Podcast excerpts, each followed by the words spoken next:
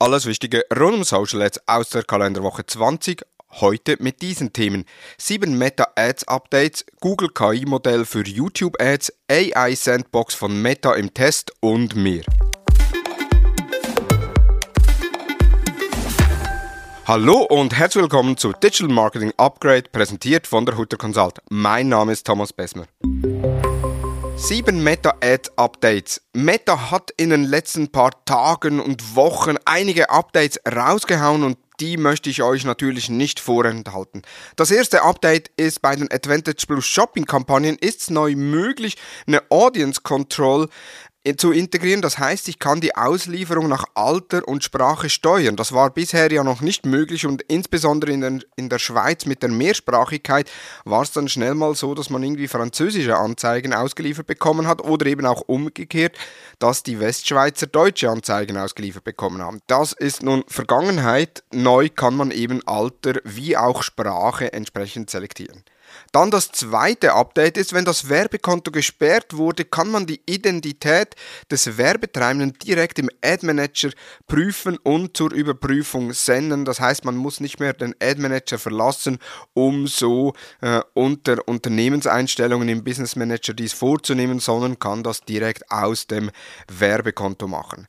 Dann wohl das größte Update ist, dass es keine Event-Einschränkungen mehr gibt seit iOS 14.5 war es ja so, dass man maximal acht Events integrieren konnte. Die musste man priorisieren und man musste auch die Domain verifizieren, wo das Facebook Pixel integriert war, damit die Events gemessen werden. Das ist nun Vergangenheit. Man kann wieder mehr als acht Events integrieren und man muss auch die Domain nicht mehr zwingend verifizieren. Meta empfiehlt das natürlich noch, aber es ist nicht mehr zwingend notwendig, was es deutlich vereinfacht, besonders für Unternehmen, die beispielsweise über ein Booking-System arbeiten, das nicht unter ihrer Domain läuft.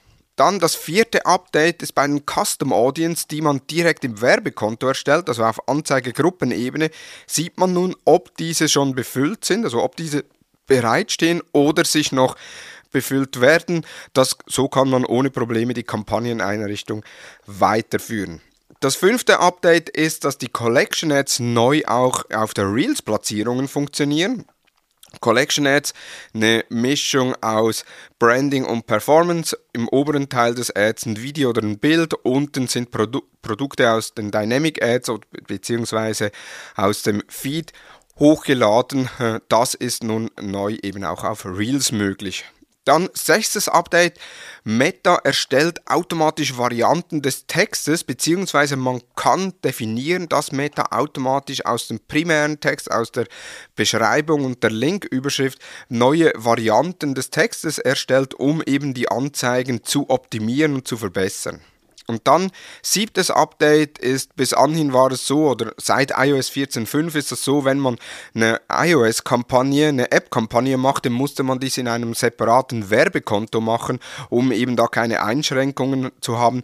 Das empfällt nun, das heißt, man kann wieder aus einem Werbekonto heraus alle Plattformen bzw. alle Betriebssysteme bewerben einige Updates, ähm, die gekommen sind.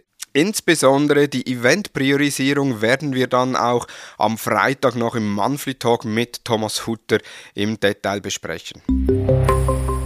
Googles KI-Modell für YouTube-Ads. Google plant laut CNBC künstliche Intelligenz zur Unterstützung von Unternehmen bei der Erstellung von YouTube-Anzeigen einzusetzen. Interne Dokumente deuten darauf hin, dass Google sein neues KI-Sprachmodell Palm 2 nutzen möchte, um Werbetreibenden bei der Generierung von Anzeige-Assets zu helfen.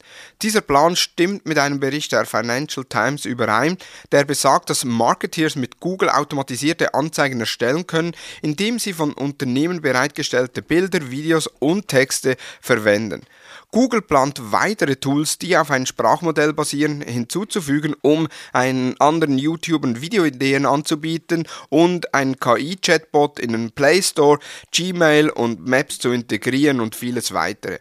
Google präsentierte Palm 2 und weitere KI-Funktionen beim jährlichen I.O.-Event letzte Woche.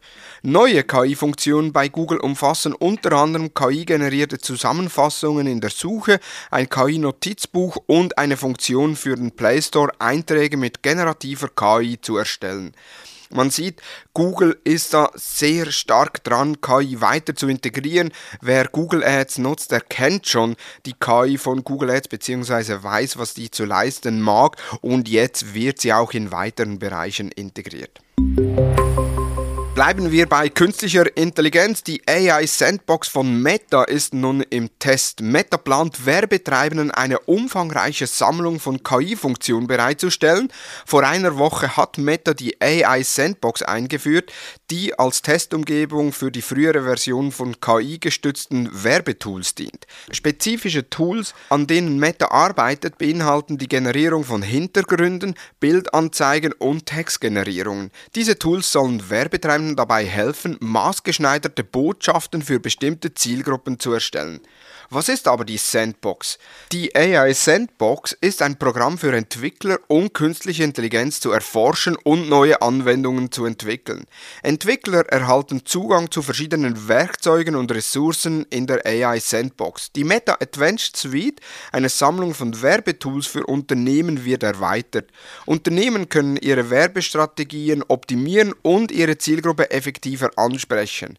Die Erweiterung der Suite ermöglicht personalisierte Werbe Werbekampagnen und bietet bessere Einblicke in das Nutzerverhalten. Facebook bekräftigt sein Engagement für künstliche Intelligenz und verbesserte Werbemöglichkeiten.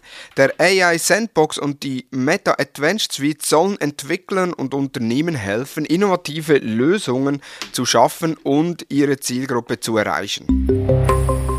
Das waren bereits die News der letzten Woche. In den Show Notes sind alle Quellen nochmals verlinkt. Wir hören uns bereits am Freitag zum Monthly Talk mit Thomas Hutter. Dabei sprechen wir unter anderem über die Meta-Updates hinsichtlich der Pixel-Events, ChatGPT im Marketing und die OMR. Nun wünsche ich dir einen erfolgreichen Wochenstart. Vielen Dank fürs Zuhören und tschüss.